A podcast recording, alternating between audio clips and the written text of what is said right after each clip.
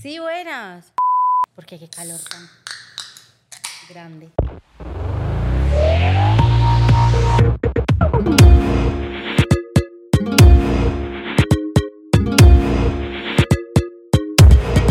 Sí, buenas. Bienvenidos nuevamente a su podcast favorito. El día de hoy, gran invitada, Karen Cano. Karen, Hola, no, casi que no. Muchas gracias por la invitación. Es un honor para mí que me hayas separado espacio en tu agenda. Pues pucha, habló. Bueno, Karen, a Karen la conozco no sé hace cuánto, por ahí un año y medio, no sé, o de pronto más. Pues como de, yo sé quién sos y ta, ta, ta, pero como ya Sí. conocernos full hace, Hace por ahí un año. poquito, sí. Entonces, pues no, o sea, a Karen la admiro mucho. Siento que mm, es una pelada demasiado tesa en lo que hace, en lo que ha vivido, en lo que ha empezado a hacer. Y aparte de eso, admiro de ella que es una persona muy genuina y muy real. Y siento que ya no se encuentra tanto de eso, Ay, muchas gracias. No, mucha- me están echando aquí flores. obvio. Karen, preséntate. ¿Quién es Karen? ¿Qué hace Karen? Bueno, mi nombre es Karen Cano, caleña, vivo acá en Medellín hace como cuatro años y medio.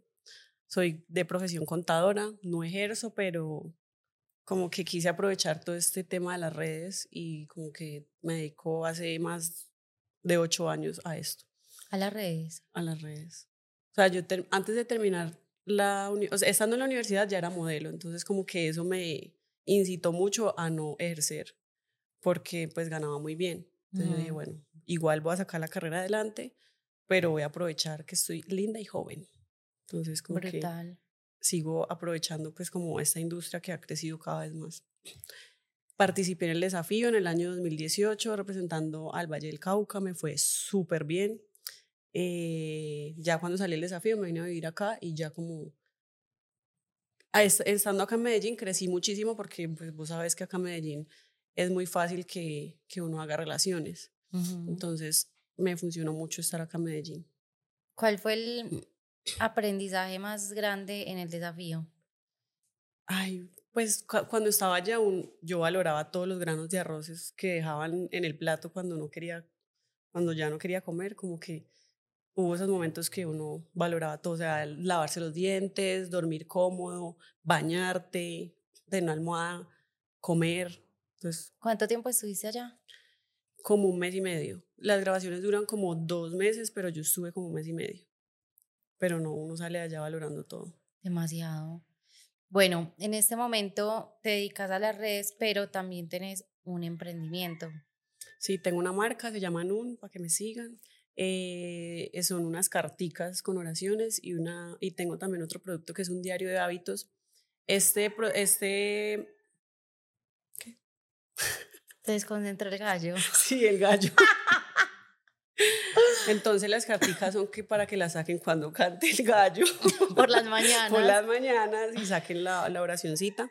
Como que entré en este proyecto gracias como a mi evolución y a mi crecimiento personal, porque a veces como que vivía la vida muy en automático y yo decía como, estoy agradecida, pero agradecida ¿por qué? Como que no encontraba las palabras para, para agradecer a la vida o a veces ignoraba muchas emociones que, que me hacía la loca. Entonces como que encontré un grupo de trabajo y me, y me ayudaron pues como a sacar adelante este, este proyecto. O sea, inicialmente yo me acuerdo que desde que te sigo vos compartís oraciones, ¿cierto? Entonces de ahí me imagino que surge la idea porque la gente las compartía un montón y te Demasiado. las pedía demasiado. O sea, si a Sí. vos se te pasaba un día, Sí, yo compartía unas oraciones que no eran mías. Entonces, cuando, después de la pandemia, que todo el mundo cogió calle, entonces como que no, ya voy a salir. Entonces a veces me daban las 10 de la noche, que era la hora de la oración, en la calle, en algún evento, porque la vida se reactivó muy rápido. Entonces yo dije, listo, entonces, ¿qué tal si saco mis propias oraciones y que la gente lo saque pues en el tiempo que ellos decían hacerlo y en el espacio que, que ellos quieran? Porque a veces era muy tarde cuando me entraba, muy temprano, entonces como que ujú. dependía de mí. Pues, cuando ya saque el producto, pues no, saquen la, la oración cuando ustedes estén en su espacio y se sientan cómodos. Y ya son oraciones escritas por ti. Ya son oraciones escritas por mí. Ya tengo, esta es la segunda edición el diario de hábitos y pues espero seguir sacando. Más el diario de productos. hábitos es como agradecer, como agradecimiento. Es como, es como una extensión porque también tienen oraciones, tienen frases, eh, afirmaciones, pero también tienen un espacio, es como un journal. Ya. Para, entonces, ahí tiene un espacio donde tú pones agradecimiento del día, propósito del día y aprendizaje del día. Pero está enfocado en el cuerpo, el alma y la mente. Entonces, los textos van enfocados a, a esas áreas. Y ese Brutal. es mi, bueno, entonces ya saben, sigan a Nun. Anun. N-U-U-N. Es una marca muy hermosa. ¿Cuánto llevas ya con la marca? Con la marca llevo un añito. Bueno, tengo una pregunta. ¿Vos tenías marca de ropa? ¿O Sí, me- sí, ten- tenía. ¿Qué pasó? Em, cuando, hice el, eh, cuando hice todo el proceso de registrar la marca, me la negaron. Entonces, para mí eso fue, Como una señal. no, Ok. no señal, no, me desmotivó demasiado. Ah, ok. Porque tenía como una inversión, yo hacía, ya estaba como muy bloqueada porque cuando uno empieza a emprender, uno hace todo solo. Mm. Entonces, como que no me la dieron y yo, ah, pucha, me desmotivé demasiado y como que lo dejé ahí. En algún momento me gustaría como Retomar. volverlo a hacer, pero pues primero tengo que enfocarme en una cosa para, para hacerlo bien. Súper válido, me parece una nota que contes eso porque la gente a veces cree que por el simple hecho de vos tenés una, tenés una comunidad Ah, esa es o lo que sea, entonces todas las cosas son más fáciles y no es así, o sea, desmotivación hay siempre, la lucha está siempre, Ujú. seas quien seas. Sí, como que uno piensa, obviamente es una gran ayuda, pero no Sí, es obvio, todo. No, O sea, tener seguidores no te garantiza que tu marca sea un éxito. en lo O sea, he absoluto. conocido marcas de un montón de influencers que dejan ahí, porque de verdad es difícil. Y si uno no tiene cosas. equipo, más aún. Sí, el equipo lo es todo. Bueno, Karen, vámonos atrás, que, o sea, vinimos a hablar como más de vos, de, de lo que de pronto la gente no sabe, la gente no conoce o no conoce tan a fondo de ti. Yo te dije que, que me gustaría hablar mucho del tema de, de tu papá, puede que hayas perso- haya personas que no sepan nada, entonces, ¿cómo podemos empezar a hablar de esto? Mm, ¿Creciste con tus papás? No. Con ninguno de los dos. Mi papá, mi mamá y mi papá se separaron. Las, las edades no las tengo exactas, pero como cuando yo tenía tres años, mi mamá dejó a mi papá porque tenía problemas de adicciones. Luego, cuando mi mamá lo dejó, peor. Como ¿Con quién que- te quedaste tú? A tus tres años. No, con mi mamá. Ok. Entonces mi papá se fue, mi mamá lo dejó, ta, ta, ta. Luego peor con las adicciones y él ya como que nunca rehizo su vida. Entonces como que se, se dejó pues llevar por las adicciones y ahí, y ahí se quedó. Mi mamá me tuvo a los 17 años y a los 17 años yo ya era la segunda hija. Mm.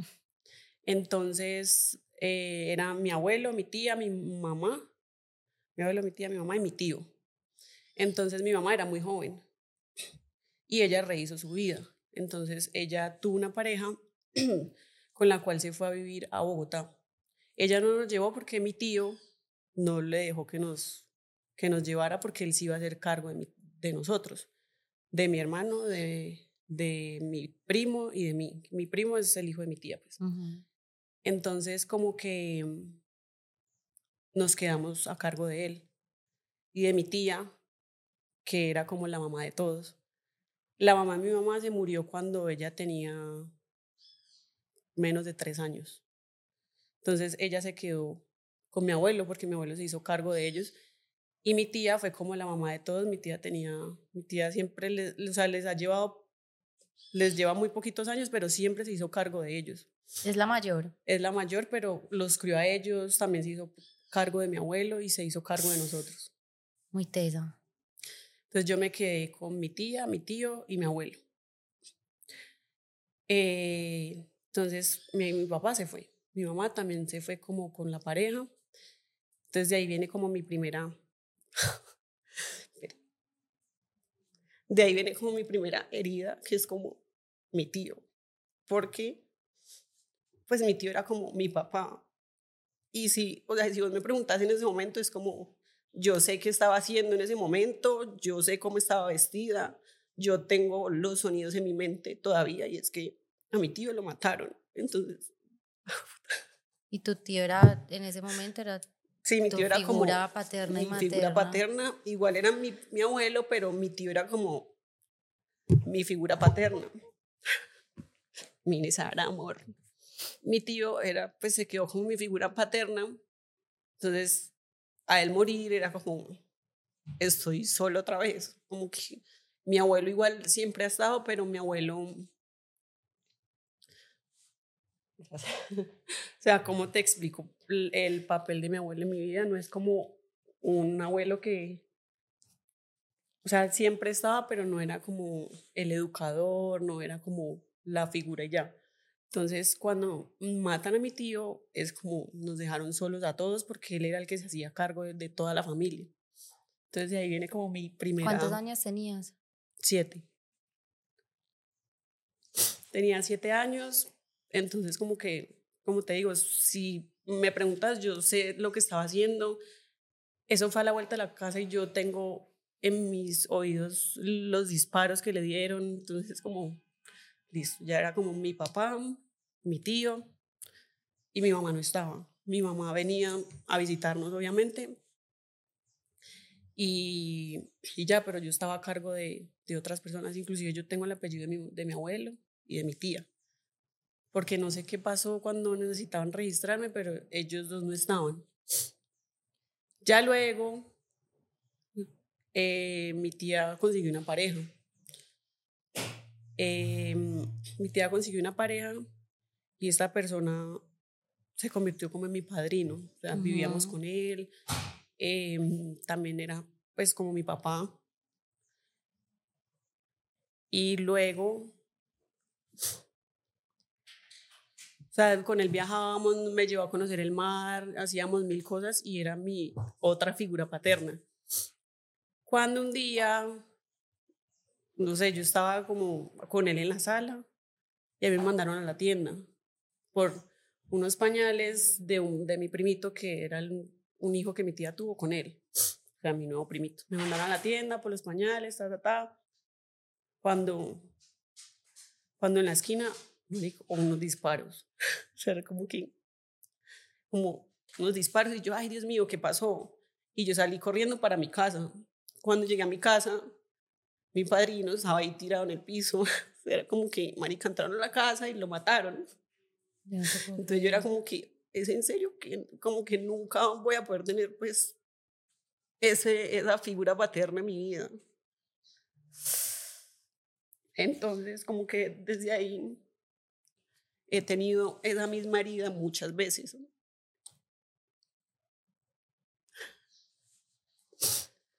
Hasta que ya crecí,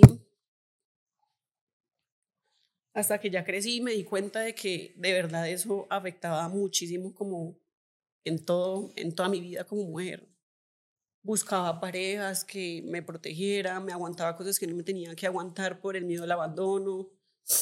Entonces, no importa. Entonces ya después mi mamá, me fui a vivir con mi mamá porque yo crecí, me desarrollé, entonces mi tía como que no se podía hacer cargo de mí porque le daba miedo que yo quedara embarazada porque yo crecí en un barrio popular, era no esta niñita, me la embarazan y es responsabilidad mía, entonces me mandaron. ¿Te fuiste para Bogotá? Me fui para Bogotá.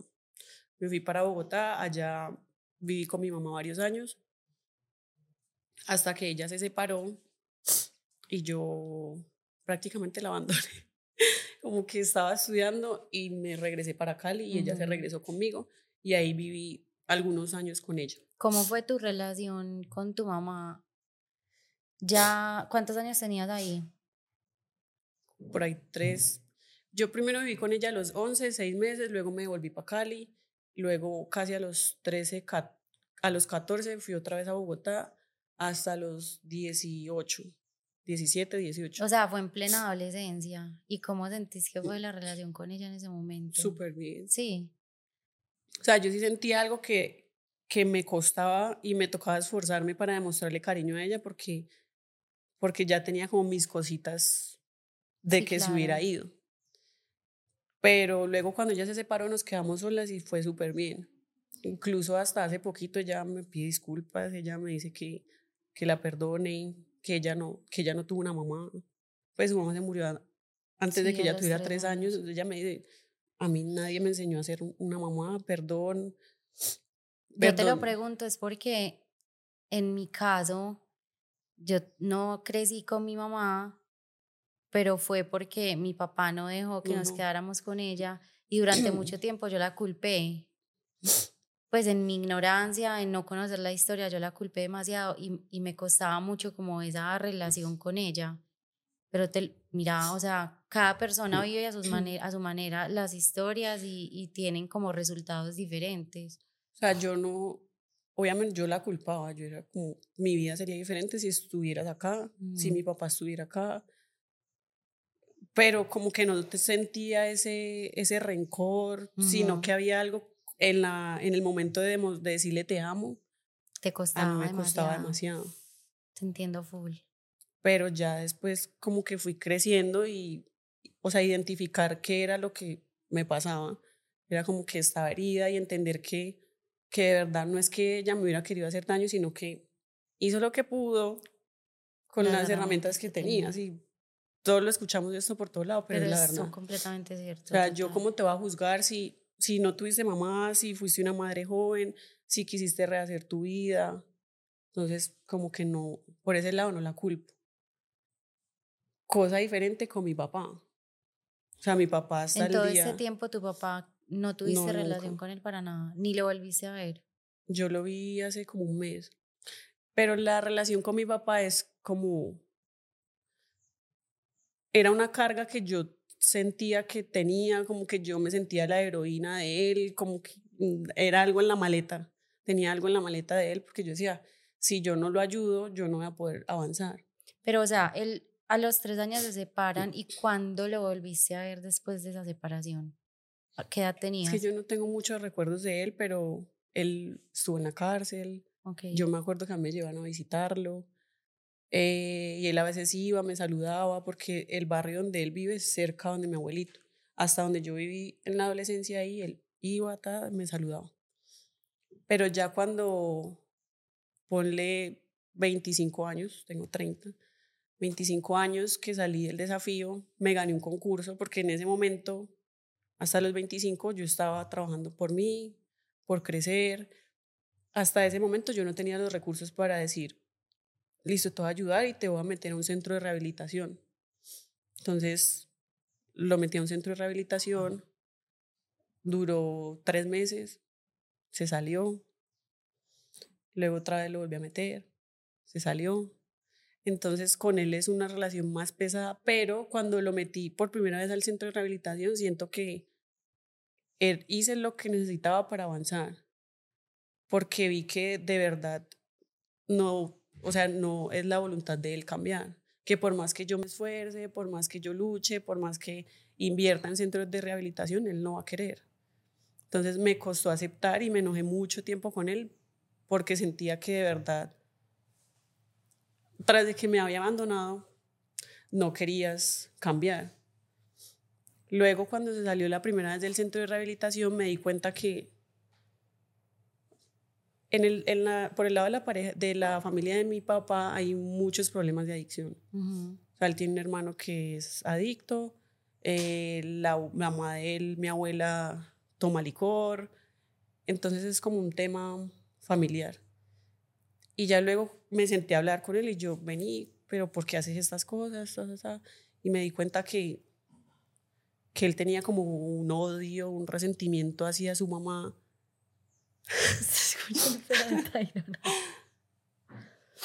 como un odio, un resentimiento hacia su mamá que lo hacía meterse en, en los vicios para salir de su realidad. Entonces, eso hace poco lo descubrí que de verdad yo lo estaba juzgando por algo que... Por un vacío que él tenía, por una herida como la tuya de pronto del... Y que pues es una enfermedad y de verdad ha luchado por salir de ella, pero no ha podido. ¿Y vos has tenido la oportunidad de sentarte a hablar con él como de, de su posición frente a esa adicción? Sí, él me dice, yo quiero cambiar, yo quisiera cambiar, pero no puede. O sea, él en el fondo del corazón dice, yo perdí lo más precioso que son su mamá, mi hermano en Chile, pero mi hermano sí no lo, no lo puede ni ver, y yo. Y él, entonces se sumerge en sus cosas de su mamá, en que ya nos perdió y se quedó ahí. O sea, vos sentís que él de pronto justifica su adicción en la herida que tiene. Sí. ¿Y qué sentís que le falta al, al, a él para cambiar? O sea, tú, pues porque digamos, yo no tengo, nunca he tenido esa cercanía con una persona adicta.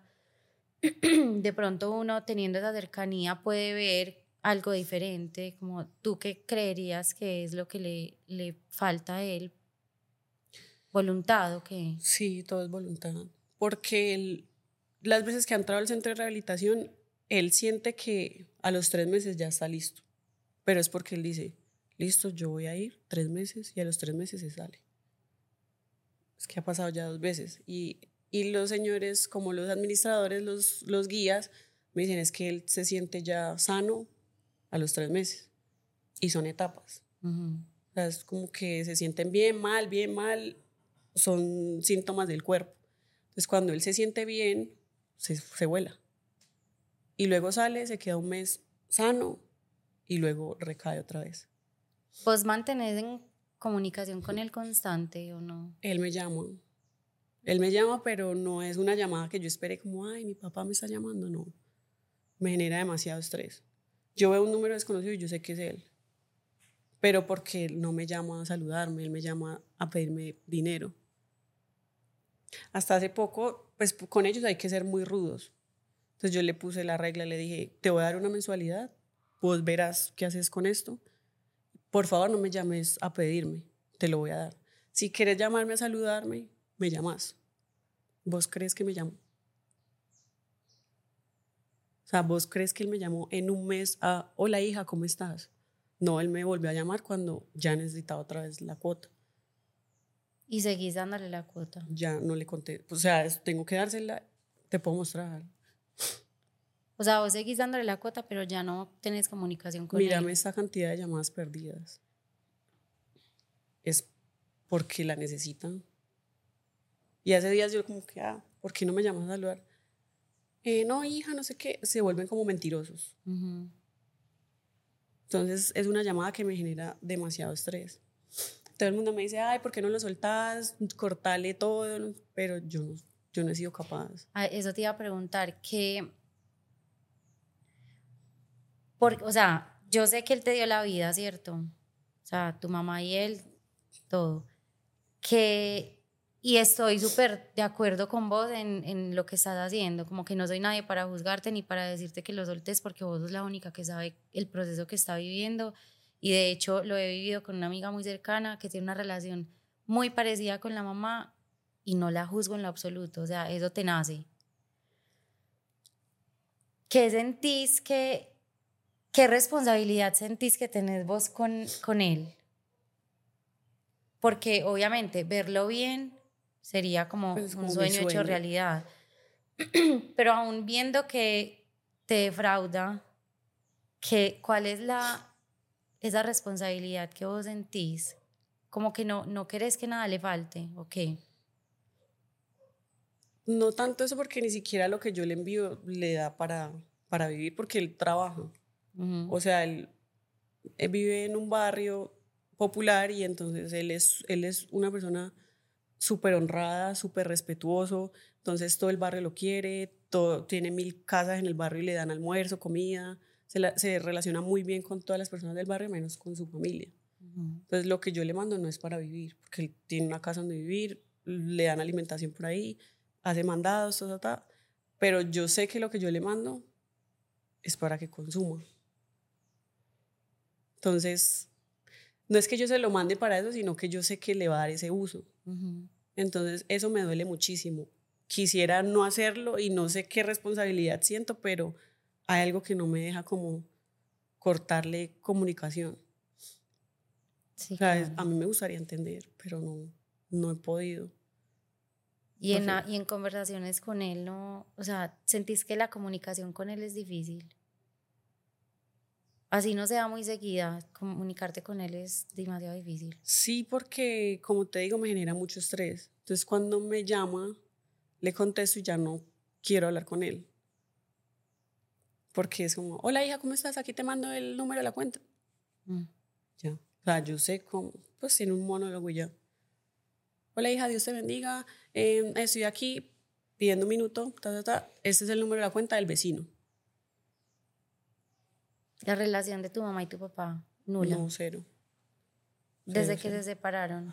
Cero, pero digamos, yo veo a mi papá y es, eh, dile a- dígale a su mamá que la amo, que es el amor de mi vida. Y yo no así, confíate. ¿Y ella- y ella qué dice? No.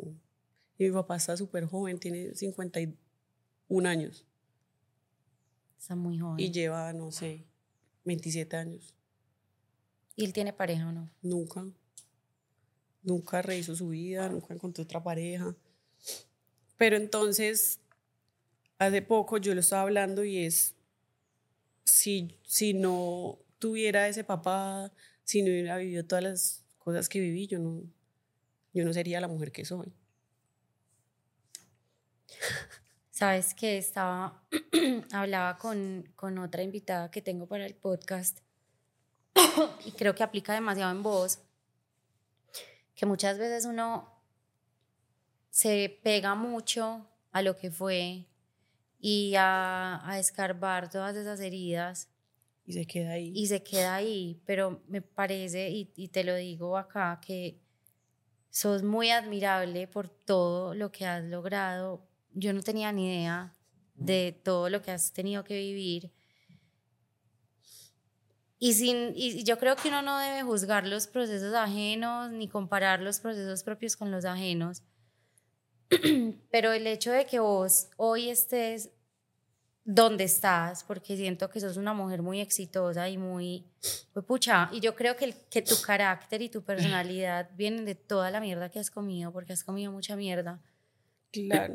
pero me parece muy teso de tu parte no haberte aferrado a ese dolor y haber sido capaz de salir adelante, porque sé que muchas personas no lo logran. Y que estés Yo- llorando hoy me parece que es demasiado necesario, porque uno no siempre No me puede... estoy controlando un poco porque me No, porque es que a veces uno quiere ponerse esa coraza, Karen, de, de yo Pero puedo es con todo. porque yo crecí así. Es como y te tocó. así me sea, tocó defenderme. Éramos mi hermano y yo en el colegio y yo era parada como un hombre ahí. A mí nadie me toca, conmigo nadie se mete. Entonces fue una personalidad que yo fui adaptando. Pero vos me conoces y yo soy un pan dulce. Sea, yo soy, Pero no todo el mundo tiene la Sí. fortuna de conocer ese lado tuyo. es como un, un filtro, filtro personal ahí. Y también de, de protección. Vos quieres protegerte, vos no quieres que nadie te vuelva a hacer daño en la vida. Y yo siento que todos en la vida tenemos espejos, para bien y para mal. Entonces yo sé que, que tengo un límite y yo sé dónde puedo llegar. Con el tema de las adicciones yo sé qué podría pasar con mi vida, Ujú. porque tengo el mayor ejemplo. Entonces todo lo, todo lo que me pasa en mi vida yo lo he usado, bueno, me voy a quedar, como decís, me voy a quedar llorando o voy a salir adelante. Entonces siento que toda mi vida he tomado decisiones en pro a eso porque yo me crié en un barrio y para mí era muy fácil quedarme con mis amiguitos de la esquina y, y todavía voy al barrio y, y los quiero y vivimos cosas súper chéveres, pero, pero yo siento que casi todas las cosas en la vida son dependiendo con quién nos relacionemos. Y una persona te va llevando a otra y así vas evolucionando, pero no podemos pretender o quedarnos llorando que porque soy pobre, que porque mis papás tal cosa, la otra. No, es que eso, se- eso no estaba en tus manos, pero en tus manos sí está salir Cambiar adelante y cambiar es- esos patrones. Yo obviamente no te voy a decir aquí que nada, que todo lo que te estoy diciendo ya lo sané porque no. No, nunca terminamos de aprender y de sanar. Pero he tomado la decisión de abarcar algunos temas y digo, pucha, ya de aquí me voy a pegar y voy a coger más fuerzas para seguir adelante.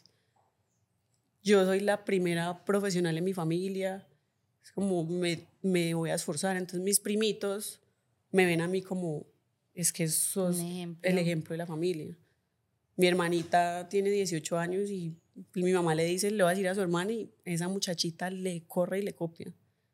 porque es, es como, eh, no, yo te admiro demasiado, eres mi ejemplo a seguir y yo a veces siento como, pero ¿y por qué?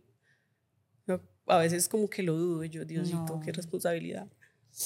No, es que yo, yo siento que vos llegaste como a cambiar tu familia, pues como a demostrar que hay caminos diferentes, alternos a, a, los que de pronto en un barrio como en el que creciste es el, el, camino que es y el fácil, pero vos llegaste para demostrar que hay caminos mejores para salir adelante. ¿Cómo sientes tú que te ha, pues ahorita lo mencionabas un poquito, pero yo creo que como la niñez de uno siempre influye demasiado en las relaciones, no solamente amorosas, sino pues interpersonales. ¿Cómo sentís vos que te ha afectado todo lo que has tenido que vivir en las relaciones, sean de pareja, de amigos? Mm, en parejas es como muy... Es, fui muy tóxica. Identifiqué que era porque, pucha, me da miedo que la embarres, que me ponga los cachos, pero es porque me vas a dejar, me vas a abandonar y no quiero estar sola. Entonces, como que eso me hacía eh, tener 100% disposición de esa persona y lo que tú digas y pone tú digas, para donde ellos vayan, yo iba. Me pasa igual. Entonces, es, eso siento que me ha afectado he terminado dos relaciones porque siento que no soy capaz de afrontar varias cosas, entonces simplemente yo huyo, los abandono. Como no quiero más, salgo corriendo. Y eso me pasa con todas las relaciones. O sea, para mí es muy fácil dejarle hablar al que sea. O sea, tú sabes que eso no te hace bien. Así sea sí, porque uno, pues uno debería aprender y hablar las cosas. Pero yo soy la mínima cosa, se acabó. Te vas de mi vida. Pero ¿no te parece muy, como muy irónico que la única persona con la que no has ido así es con tu papá? Sí. No, pero me parece bonito porque vos le seguís teniendo fe, de alguna manera. No, ese es mi sueño. es como, quisiera que por lo menos Hace poco, la feria que estuvimos, em, yo llegué allá encartada con todas esas cajas y las personas como con sus familias, ayudándole a levantar toda la mercancía y yo, yo me puse a llorar en el carro. Porque yo soy de muy pocos amigos, obviamente no me quejo ni nada, pero es como, de verdad, me duele a veces estar sola o en situaciones que de verdad la familia podría entrar y te digo que así como saco a muchas personas de mi vida, hay otras que las cuido demasiado. Y para mí, mis amigos, amigos, amigos han sido demasiado importantes y valiosos en mi vida. Yo tengo mamás de amigas que son como mis mamás. Mi mamá una vez no entendía y me decía, ¿cómo así que, que, que te están diciendo hija? ¿Acaso a mí me ayudaron a pujar o qué? Pero yo tengo como cinco mamás. Pero es porque de verdad mis amigos han sido como mi refugio. ¿Tu familia? han sido mis amigos. Entonces, cuando peleo con ciertos amigos, a mí de verdad me duele demasiado porque ellos son, son todo. Entonces, siempre siento que necesito a alguien porque si no me siento abandonada. Mm. Entonces, soy muy em, dependiente de la pareja o de, o de ciertos amigos que tenga ahí. Entonces, cuando me vine acá a Medellín, no tenía mis amigos de toda la vida. Y ahora que terminé la relación es como, estoy apenas conociendo personas en las cuales confiar, que sea mi refugio. Entonces, estoy como en ese proceso de... No, y confiar, y confiar, me imagino que para ti se vuelve un mundo también, como que tenés demasiado cuidado a la hora de, de entregar, de entregarte completamente a una persona, sea amigo, pareja. Y mi mamá, mi mamá está en Chile hace como 10 años con mis hermanitos, entonces es como muy duro saber que ella está allá. Pero con mi mamá me la llevo súper bien, la admiro demasiado. Ha trabajado en, mi mamá trabajaba en una bomba de tanqueando carros y con eso me ayudó a pagar la universidad. Hasta que una vez, por robarla, la apuñalaron. y le perforaron el pulmón. Entonces ahí es que ella, Allá. en la bomba, Pero en Chile o en, acá en Cali. en Cali. O sea, ella se ganaba el mínimo y ella ahorraba, yo no sé cómo hacía. Y a, final de cada semestre me decía, tome hija, aquí está la tarjeta y pague su semestre. Yo no sé ella cómo hacía. Hasta que ella, por robarle, la apuñalaron y yo le dije, mamá, o sea, te van a matar por, por cuidarle la plata a quién. Sí, sos muy buena trabajadora y todo, pero ya. Entonces ahí ella se fue para Chile y yo me quedé con la pareja que tenía en ese momento. Duré cuatro años y medio y ya luego me metí con el otro así como súper rápido. Entonces ahora es por primera vez que estoy sola. ¿Cómo te has sentido? No ha sido duro. Ha sido momentos que yo digo, puta, me quiero. Sí, aceptar la soledad no es fácil. Y más cuando, cuando uno de pronto a las parejas y, o en las parejas ha buscado todo lo que no tuvo y todo lo que perdió. Pero vas muy bien. Amo que estés saliendo como de, de todo eso porque uno a veces no saca el tiempo ni para entender lo que ha vivido. O sea, por ejemplo, yo a veces me levanto y yo digo, marica, a mí se me murió mi papá. O sea, sos consciente que ya no, Ya no está. está. Y ese- esas lloradas hacen que uno como que coja otra vez como fuercitas Yo para soy muy llorona, pero a la vez lloro muy poco, porque es como con muy pocas personas. Pero me encanta que te hayas como liberado un poquito hoy aquí. Un tris, un tris. Y créeme que esta historia tuya va a hacer que muchas personas se sientan identificadas, pucha, y, que, y me encanta que a veces las personas juzgan demasiado en redes. Y amo que la gente pueda ver hoy a la Karen vulnerable a la Karen que ha comido demasiada mierda y a la Karen que ha sufrido y sigue sufriendo porque yo sé que la situación de tu papá debe afectarte demasiado. Sí, es algo que yo digo, pucha, ¿cuándo va a parar? O sea, no. O sea, si solo va a parar si te vas a morir o, o si tomo la decisión de ya cambiar de número, pues. Y ya que te olvides de mí. Porque por otro lado, yo siento que él no, ya, ya se aceptó así y ya no le importa. Karen, si tú pudieras, te voy a poner dos, dos situaciones. Si tú pudieras decirle algo a una persona que está en la posición de tu papá, ¿qué sería? Mm.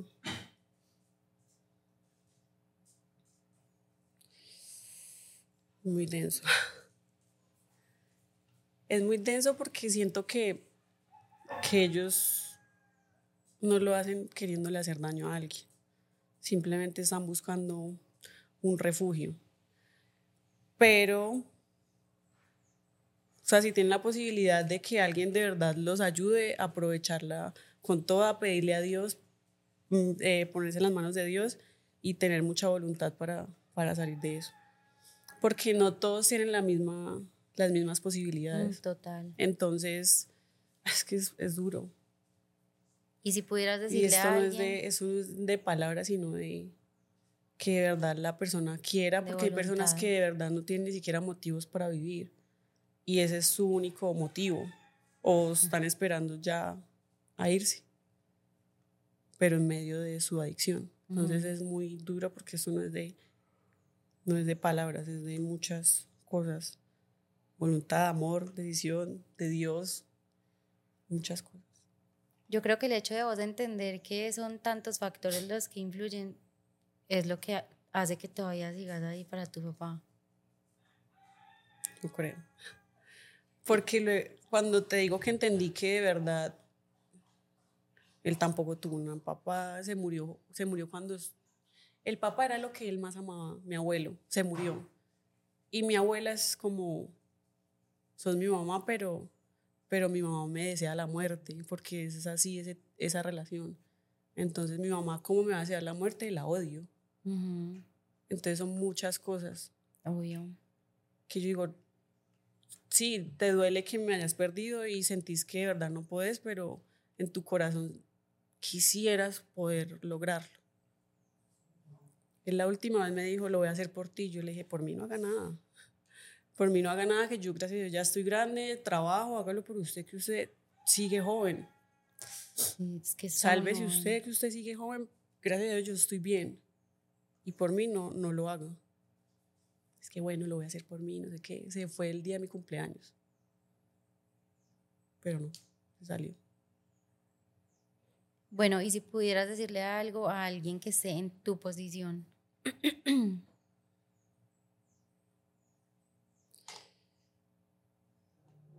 Primero, perdonar de corazón. Eh, y si tienen la posibilidad de ayudarlos, no es solo económico, a veces es una llamada, como aquí estoy.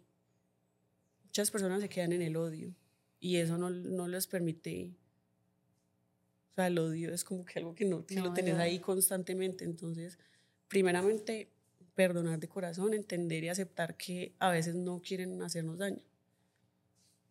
Y si tienen la posibilidad de ayudarlos, que los ayuden. Te amo, gracias. Te amo a ti. De verdad, gracias por estar aquí, por abrirte de esa manera que yo sé que no es fácil.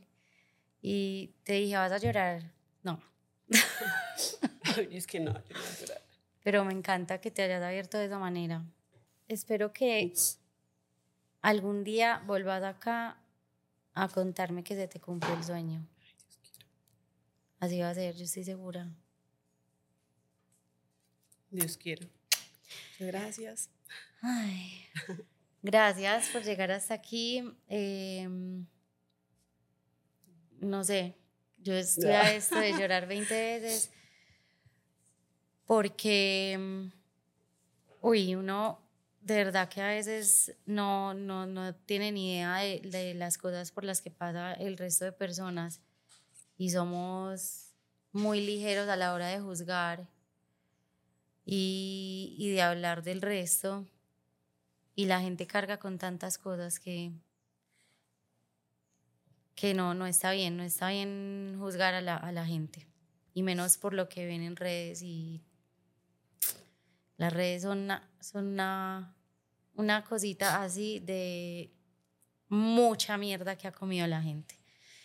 Entonces, nada, gracias por llegar hasta acá. Ya saben que nos pueden ver en Spotify y YouTube en Si Buenas y nos pueden seguir en Si Buenas Podcast en Instagram.